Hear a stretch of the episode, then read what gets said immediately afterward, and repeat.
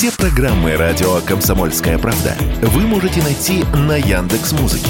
Ищите раздел вашей любимой передачи и подписывайтесь, чтобы не пропустить новый выпуск. Радио КП на Яндекс Музыке. Это удобно, просто и всегда интересно.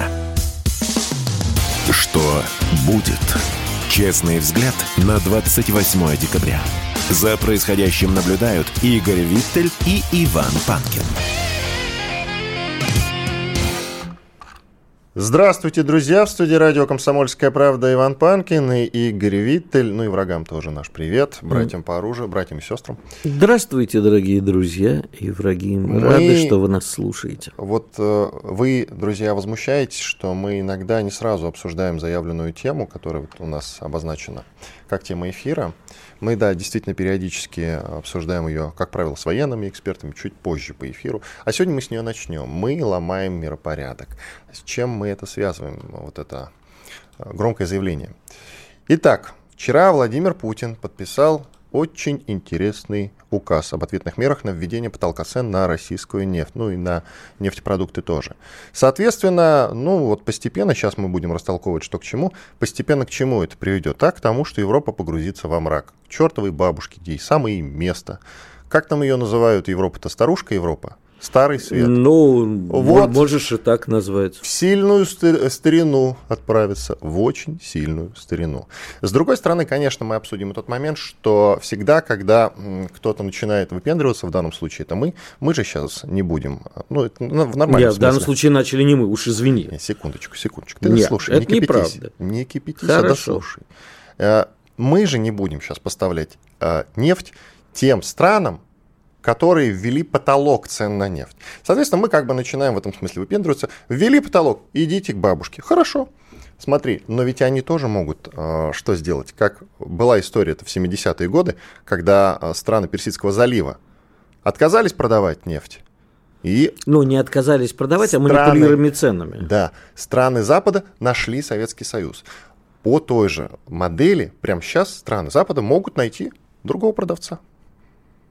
Покуп... Ну, смотри, давай так. Значит, в ближайшее время единомоментно страны Запада не могут найти другого продавца. Это да ни на газ, ни на нефть. Значит, уже, как неоднократно говорили, есть жижный природный газ.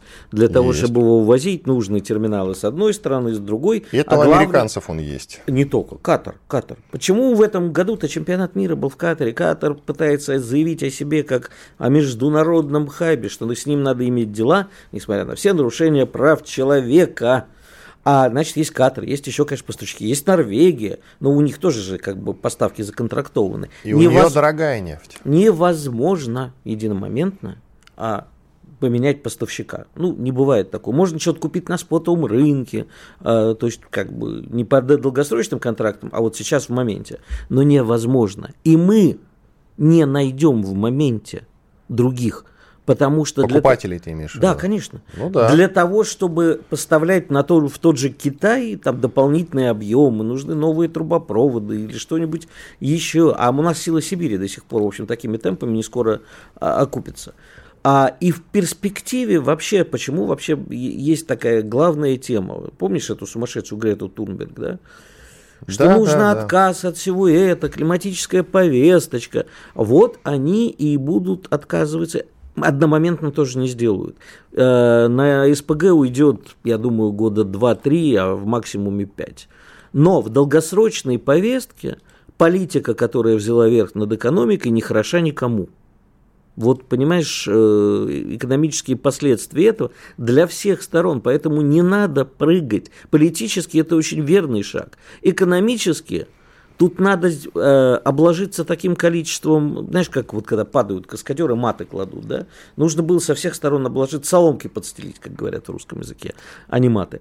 А, и все это надо было делать давно. Да. Нужно было, во-первых, нужно было диверсифицировать поставки. Во-вторых, безусловно, переходить с поставок первичных энергоносителей на высокий передел, продавать уже конечные продукты. Но нет не делали. А сейчас, а, причем не делали одни люди, а сейчас вот президент вынужден говорить, ну что, это действительно политически верное решение. Как я и призывал, вырубим рубильник. Да-да-да. А вот что будет дальше, вот я бы предостерег о вот этих бесконечных. Европа погрузится во тьму, она замерзнет.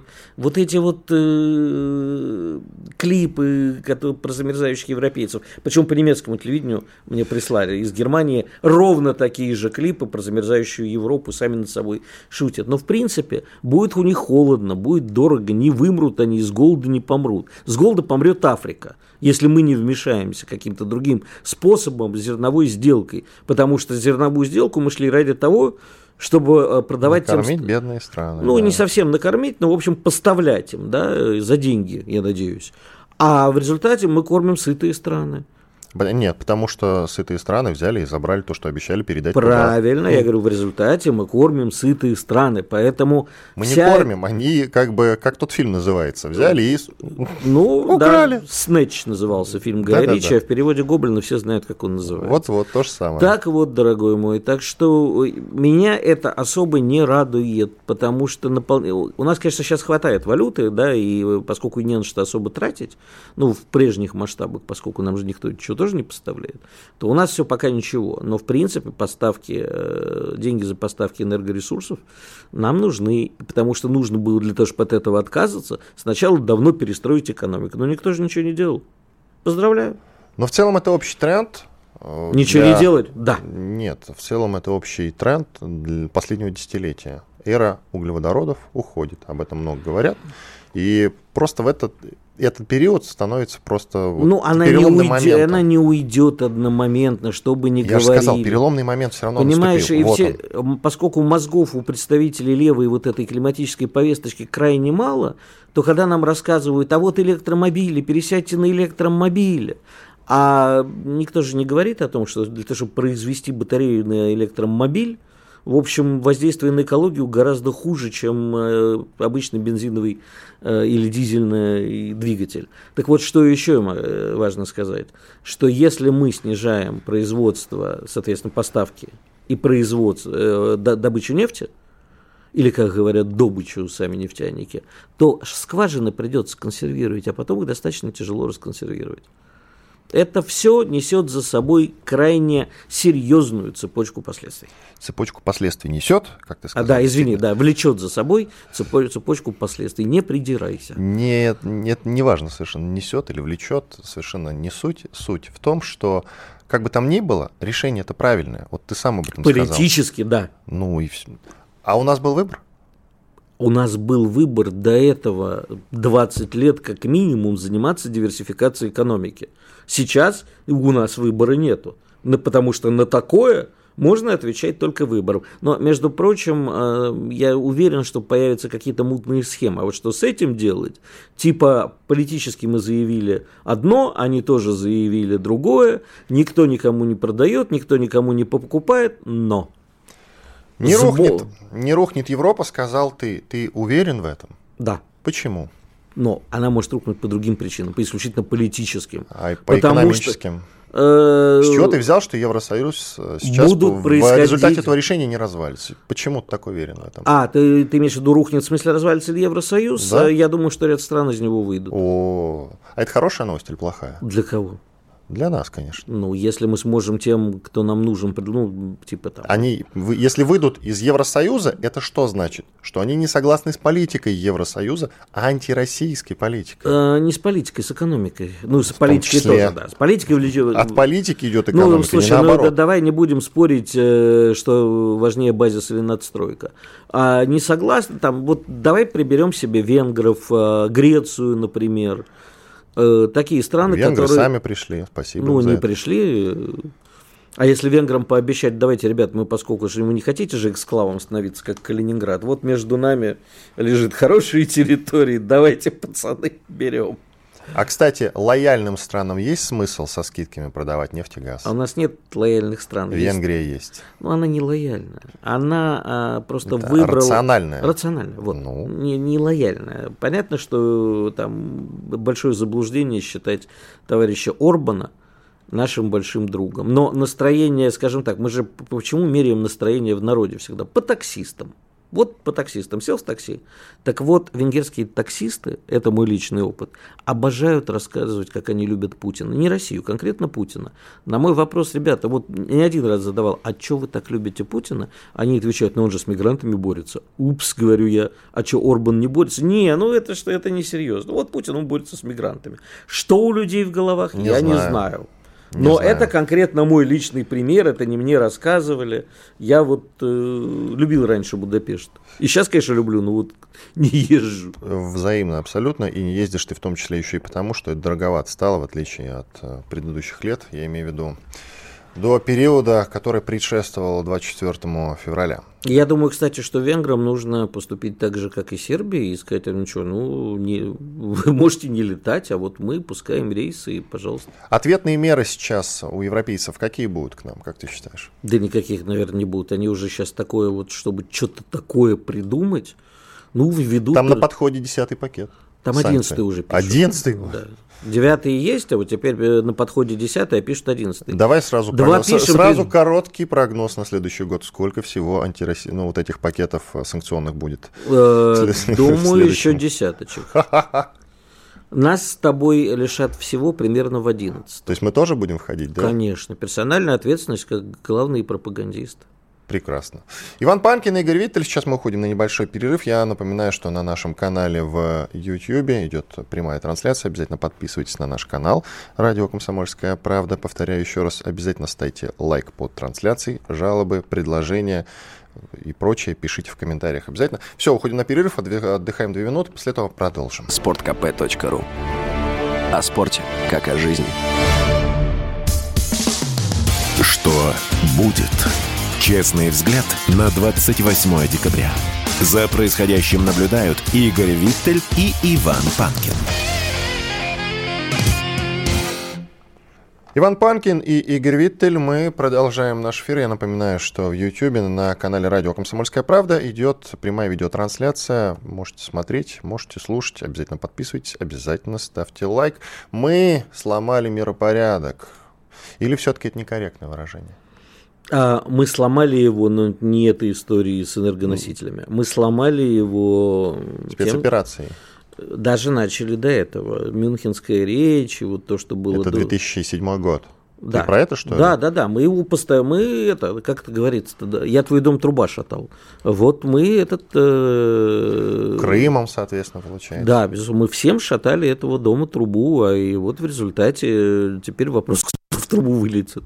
Но Путин, ты прав, действительно, с 2007 года, и Да. за ним и Лавров говорят про слом миропорядка, что однополярный мир это плохо, нужен многополярный мир. Но, Все так. но мир по-прежнему однополярный или, ну ладно, максимум биполярный. Биполярный это значит две державы конкурируют между собой, и вторая это не Россия, сожалению, это Китай. Вы все время Индию забываете, вот все. А. Прости, я жутко не люблю обобщение, когда я говорю вы все. Ты забываешь Индию. Нет, А- не забываю, я скорее Великобританию забыл. Это хрен с ней. Нет никакой Великобритании. Все, королева умерла, и больше... И слава богу, Да, тут очень смешно, кстати, тут читал в Телеграме историю про, э, как бы, история королевской семьи описана словами там про бедную девочку, которая вот, и сейчас папа вынужден работать, а брат пьет, не разговаривает, ну и так далее. Э, Не хочу про э, Великобританию, хочу про Индию, да, у нас... ну давай коротко. И Африка, Африка, мы- она пока не конкурирует, но именно она станет в ближайшие годы новой точкой роста и новой точкой проблем. Нет, Игорь, потому что э, страна, которая претендует на однополярность или на участие в гонке за однополярность, она должна быть притягательной для всех людей. Именно. это- Китай, к сожалению, Не притягателен ни для кого. Великобритания или Россия. Значит, даже не Франция, даже не Германия. Ты все правильно говоришь, дорогой. Значит, Китай что сделал? У Китая денег много, Китай все купил.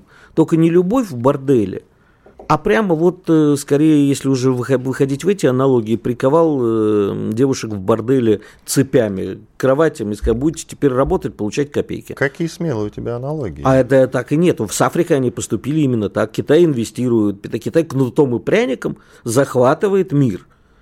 А мы так не умеем и правильно не хотим. Мы, ну, либо нужно взять на вооружение эту модель, но на нее у нас не хватит денег и сил, либо нам нужно действительно предложить а главное суметь реализовать внятную политическую, экономическую идею, как вот стоит статуя свободы в гавани Нью-Йоркской на Элис-Айленде, на ней написано «Придите к нам все голодные, там, обездольные, не помню же дальше чего».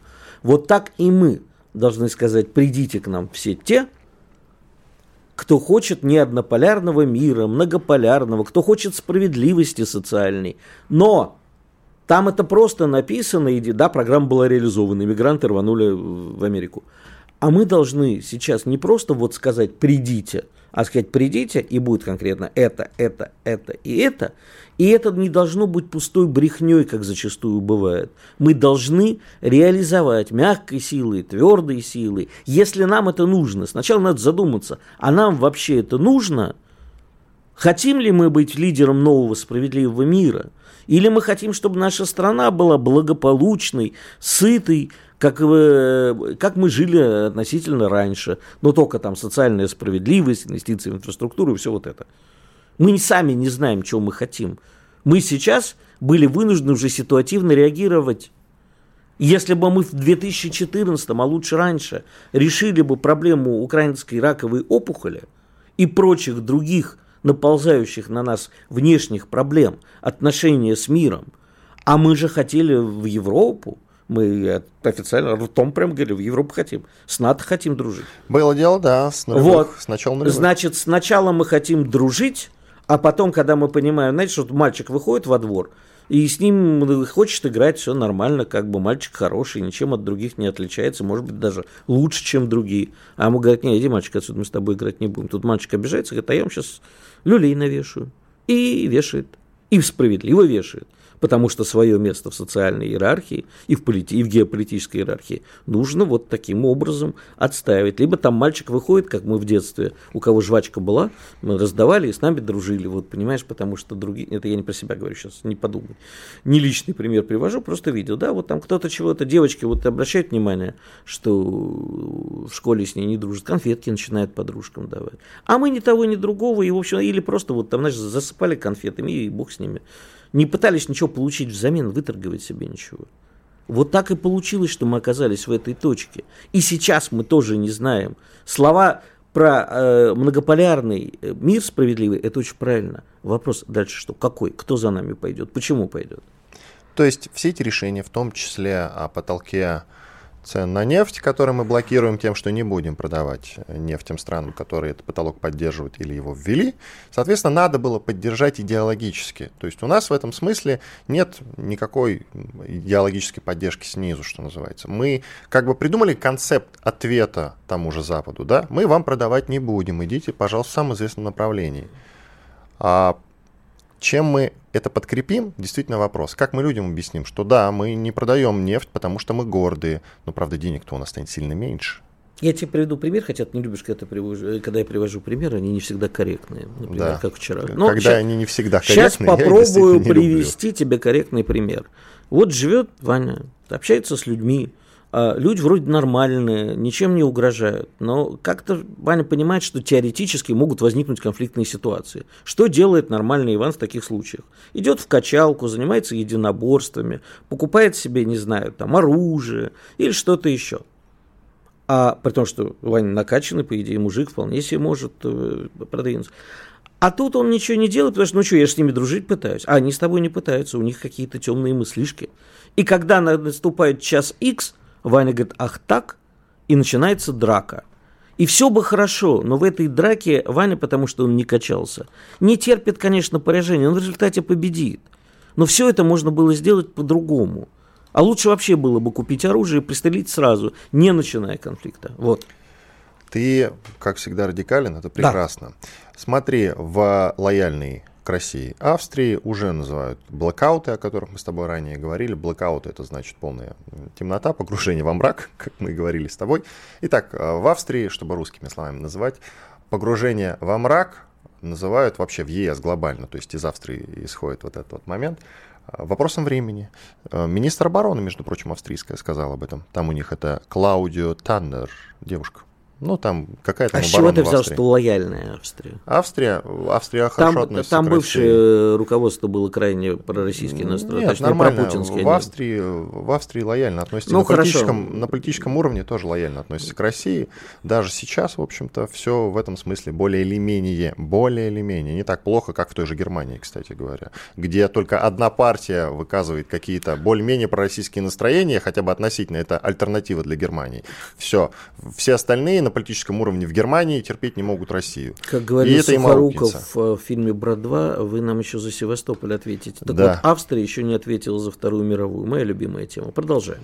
Итак, не, э, вот это вот Клаудио Таннер заявил, необходимо подготовиться к отключению в Австрии и других странах Европы. Вопрос не в том, наступит ли блэкаут, а в том, когда он настанет. По словам политика, около трети граждан Австрии не смогут обеспечить себя всем необходимым на четвертый день блэкаута. Видишь, как точно она все просчитала. И, к слову, про Германию, к слову, про Германию, которую я только что упомянул, там уже среди политологов ходят разговоры о том, что, во-первых, нормальные отношения с Россией уже невозможны, в принципе. Более того, есть заявление, а, что там не исключают начало войны Германии с Россией лет через 10. То же самое мне уже раза два вот на моих эфирах говорит политолог Финенко. Кстати, он один из немногих, кто прогнозирует войну с Германией лет через 10-15.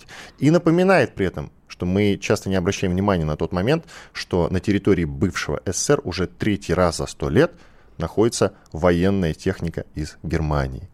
Совпадение? Не, Не думаю. думаю. Значит, спорить с Финенко я отказываюсь, потому что я с огромным Потому уважением к нему- прекрасен, да. с огромным уважением к Алексею отношусь.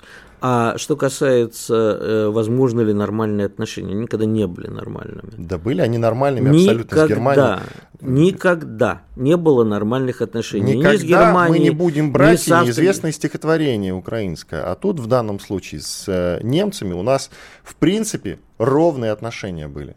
Была До иллюзия, 2014 была года. иллюзия Да ровных иллюзия? отношений. Я не- у нас с, Все- с Великобританией у нас не было давно никаких нормальных отношений. Сравнивать Дорогой отношения Иван. между Великобританией и с Германией, вот российские, да, двусторонние отношения, я имею в виду. Вот с Великобританией они действительно ужасные, уже лет Дорогой как Иван, очень давай не много. будем поп- погружаться в, в глубины истории, потому что можно действительно издалека начать философствовать, а, собственно, Россия это проанглийская страна, враг Англии, про немецкая или нет. То есть разговор о том, что Россия с Германией должны были в свое время составить общее целое, такое тоже было. Не хочу. Мо- Моя позиция, что никогда и не было этих нормальных отношений, и не будет. И не надо даже думать ни о переговорах, ни о перемирии, ни с Украиной, ни с Западом. Нужно становиться, как Трамп говорил, make America great again.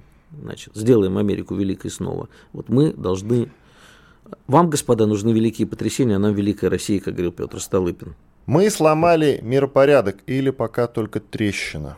Давай подытожим. Я думаю, что трещина, которая с каждым днем увеличивается, и в результате стены рухнут, как было Но сказано каким будет песне. миропорядок в течение ближайших лет? Как ты считаешь, это биполярность двусторонняя? Нет, будет все трещать и разваливаться на части. А потом- Однополярный? Нет. Иван Панкин, Игорь Виттель. Вернемся через 4 минуты. Оставайтесь с нами. Радио «Комсомольская правда». Срочно о важном. Что будет? Честный взгляд на 28 декабря. За происходящим наблюдают Игорь Виттель и Иван Панкин.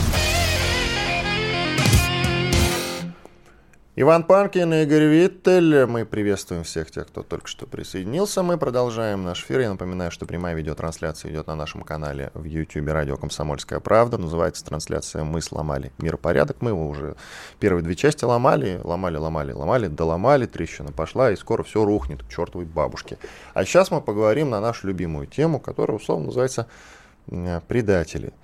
Мы с Виталем периодически спорим на этот счет, и время от времени эта тема у нас в эфире проскальзывает, и касается она последнее время, как правило, не какого-нибудь там Максима Галкина условного, да, или Ли Ахиджаковой какой-нибудь. Нет, нет, нет. Мы почему-то в последнее время часто начали говорить про иноагентов. И вот свеженькая новость, вчера вечером она пришла. Кстати, мы часто критикуем депутатов Госдумы. Мгм. Кто больше враг, кстати, нашего народа, еще непонятно. Именно. Еще разобраться надо. Так вот, депутат Государственной Думы Николай Брыкин выступил с предложением признавать перебежчиков и предателей иностранными агентами. Кто а, в данном случае, по мнению господина Брыкина, перебежчики и предатели. А это те, кто покинули Россию после начала специальной военной операции. И всех он их приравнял к предателям. Абсолютно всех. И хочет всех их, друзья, всех их, всех, кто покинул Россию, всех, всех, а там разные люди, и по разным причинам покинувшие Россию. И как он, кстати, их будет классифицировать, тоже загадка для меня. Вот он всех этих людей решил признать иноагентами. Прекрасно. У меня есть встречное предложение. А признать давай... иноагентом Брыкина? Это само собой, значит, это, то ну, не, не голословно. Значит, мы берем депутатов Госдумы и прочих. Сенаторов ты забыл. Сенаторов. Про сенаторов мы с тобой еще, я надеюсь, отдельно поговорим. Про одного, а, да. Есть недвижимость за рубежом. Есть кощета за рубежом. Отлично. Иноагент. Ты когда-нибудь слышал, чтобы у нас депутаты Госдумы а, называли иноагентом, то есть э, присваивали ему почетные звания? Нет? Увы. Не слышал. Увы. Значит, отлично. Давайте займемся общественным расследованием. Это же достаточно легко проверяется. И мы же прекрасно знаем конкретно, кто. Кто из тех, кто кричит про уехавшие враги народа, предатели. Неважно, как мы сейчас к ним относимся, мы с тобой об этом спорим, потому что мы люди сомневающиеся. И слушатели наши люди сомневающиеся зачастую. Мы пытаемся решить это для себя. А вот эти вот, о, уехал, все, враг народа. Вот, давайте, ребята, проверим вас. Наверняка э, у, кучи депутатов, и мы это прекрасно знаем, найдется недвижка, счета и прочее. А некоторые реально вообще напрямую получают денег за лоббизм от э, западных компаний. Вот не хочу сейчас поднимать эту тему в эфире, просто потому что иначе сильно углубимся. Но мы же конкретно знаем, лоббисты каких отраслей, работали в Госдуме, знаем поименно, заносили туда. Вот давай начнем с них. Знаю. Все Могу это, сказать. Все ты это правильно говоришь. Кое-где, кое-где приводятся такие слова господина Брейкина. Для себя я принял четкое решение. Буду инициировать закон о признании этих паразитов, еще раз, паразитов иноагентами. Хватит терпеть таких, далее, внимание, подонков на шее. Ну, это потрясающе. Это просто нет, это потрясающе. Ну, если, я еще раз напоминаю уважаемому депутату Брыкину, что Отнюдь не все, кто покинул Россию после начала СВО, являются прямо, как вы выразились, подонками. Подонками вообще подонок. Это оскорбление. Но никто вам предъявить не может, потому что вы как бы в общем назвали всех. Но если конкретно вас назвать таким словом, или даже вот депутатов, допустим, Госдумы назвать этим словом, просто сказать, все депутаты, все, все депутаты и вот это слово, то можно словить сам Такое что, себе оскор... об оскорблении. позволить только да. покойный Владимир Вольфович Жириновский. А больше нам Жириновского не нужно. Такого у нас же есть закон будет... об оскорблении власти, пожалуйста, например. А нет у нас закона о оскорблении со стороны власти? Вот, увы. Кстати, слушай, Виттель, гениальная идея. А я тебе хочу сказать, ты знаешь, а я э, считаю, что вот господин Брыкин должен быть судим по статье «Тяжкое причинение ущерба здравому смыслу и вкусу». Вот лично моему, так точно. Потому что пока человек не поймет, что нельзя вот так вот огульно называть всех подонками, да. по-другому не поймут. И я думаю, что нам с тобой следует заняться общественными расследованиями и выяснить, у кого из депутатов есть недвига за рубежом, и потребовать от нашей власти поставить им на лоб клеймо иноагент. Ты понимаешь, чем тут как бы маленькое затруднение? В том, что даже если это офшорный счет, он же как бы оформлен это не на него. Я сейчас не про господина Брыкина ни в коем случае говорю. Я говорю про условного какого-нибудь представителя власти. Ну, ты же сам прекрасно знаешь, у тебя с экономикой все в порядке. Как это делается, ты в курсе. Я даже прекрасно сделаю, как найти истинного бенефициара. Более того, что в, на, в наше время все прекрасно знают.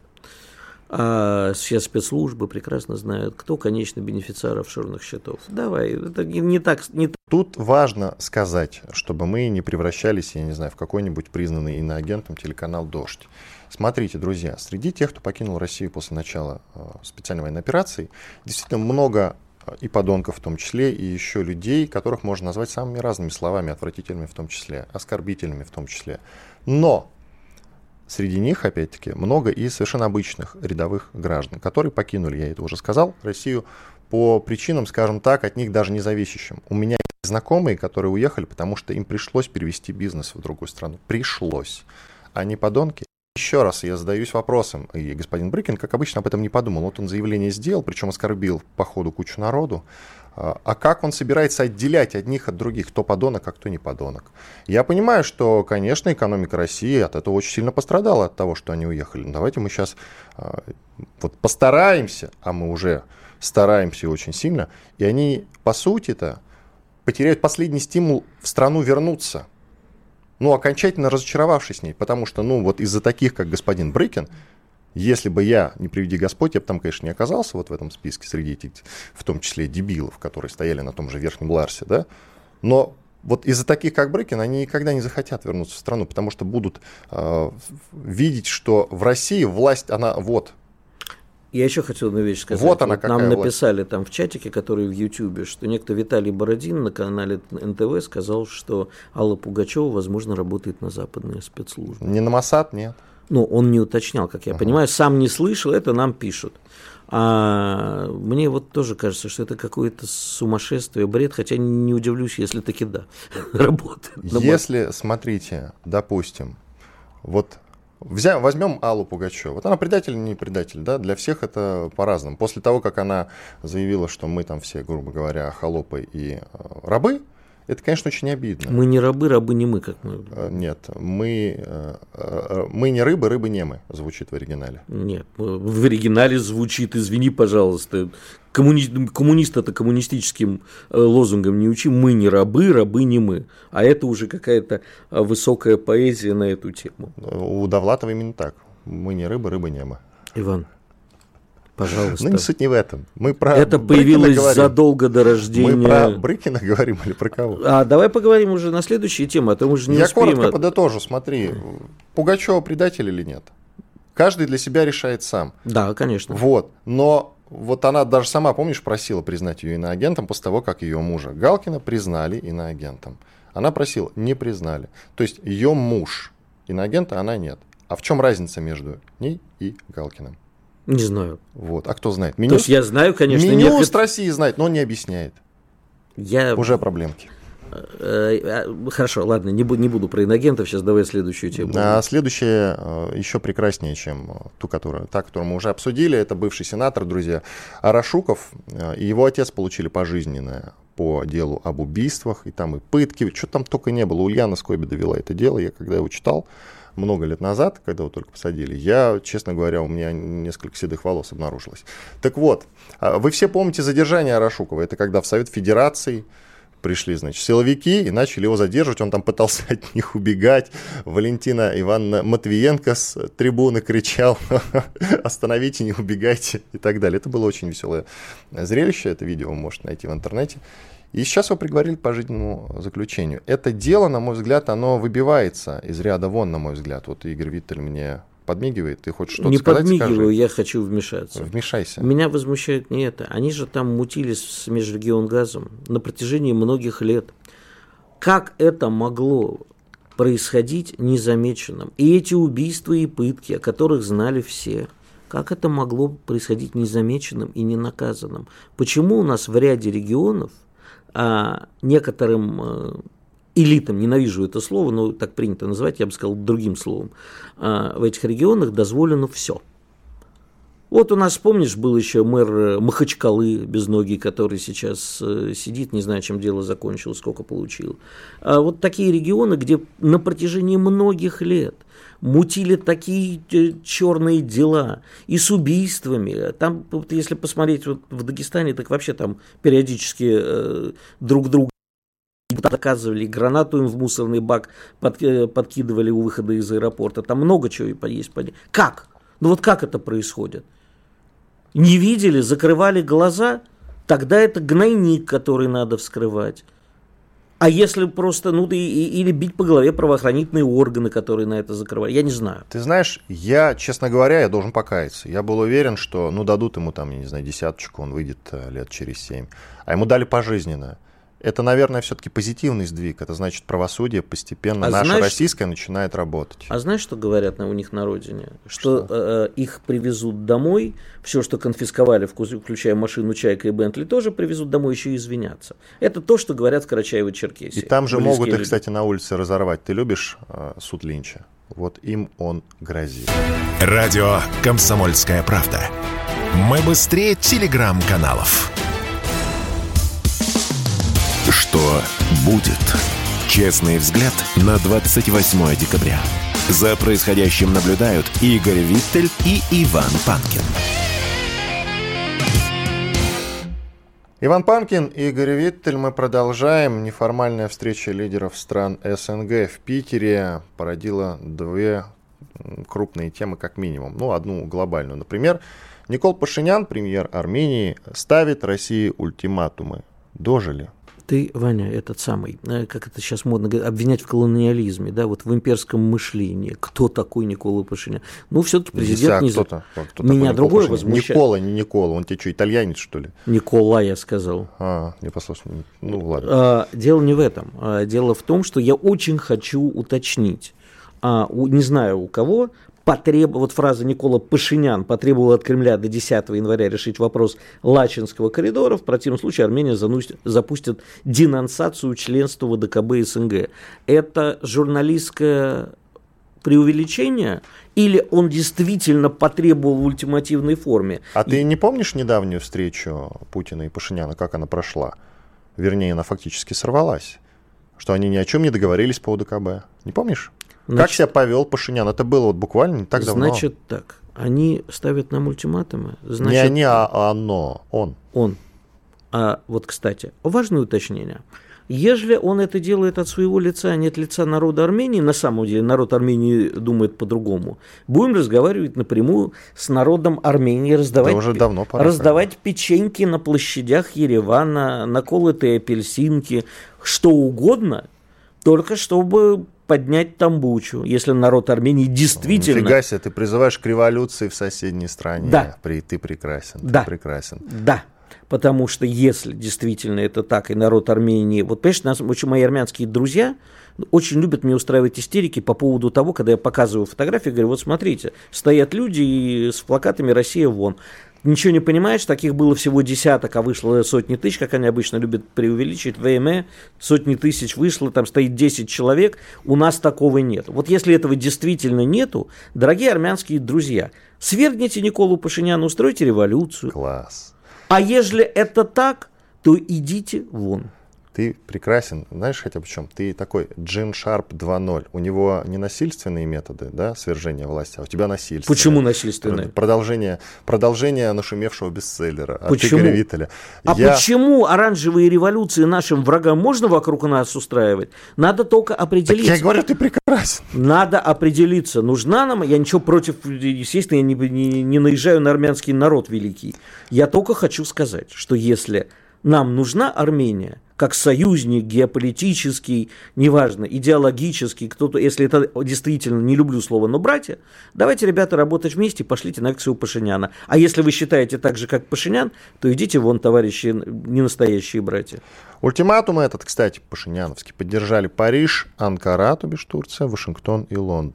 Сейчас мы подключаем к нашему разговору. Да, обратите внимание, подождите, Анкара поддержала армян. Да, это любопытно. Я поэтому и да. акцентировал на этом внимание. К нашему разговору присоединяется Аслан Рубаев, политолог, эксперт по вопросам евразийских исследований, автор телеграм-канала Рубаев. Аслан, здрасте. Здравствуйте. Ну что скажете, Слан? Я, знаете, на самом деле хочется и камень в огород наш тоже закинуть, потому что, помните, Я когда... закину за вас. Не надо, не надо. Я свой камень кину сам. Время разбрасывать камни, время собирать. Вот сейчас поразбрасываем. Итак, вы помните, недавно был кризис в Армении, когда туда даже э, американский сенатор Пелоси прилетала и о чем-то с Пашиняном говорила, обещала поддержку. А до этого она на Тайвань прилетала, чем наделала много шуму. И вы знаете, все мы тогда критиковали ее. А на самом деле, а кто из наших полетел в Армению? Вот серьезно, из сенаторов. Правильно. Вот. Правильно, теперь правильно. вам слово. Можно, пожалуйста? Да, да, конечно. Можно, пожалуйста, вот, вот то, что вы начинали, надо, надо согласиться э, с Игорем Виттелем. Официальная информация от Пашиняна об ультиматумах и о поддержке Парижем, Анкарой, там, Лондоном, Брюсселем, э, заявление о запуске процессов о выходе из э, ОДКБ СНГ официально от руководства Армении не поступало. Я считаю, что это какие-то вбросы некомпетентных журналистов, желание, эм, в общем-то, внести деструктив в наши и без того очень, скажем так, гладкие отношения. Это все-таки не соответствует действительности. Это во-первых.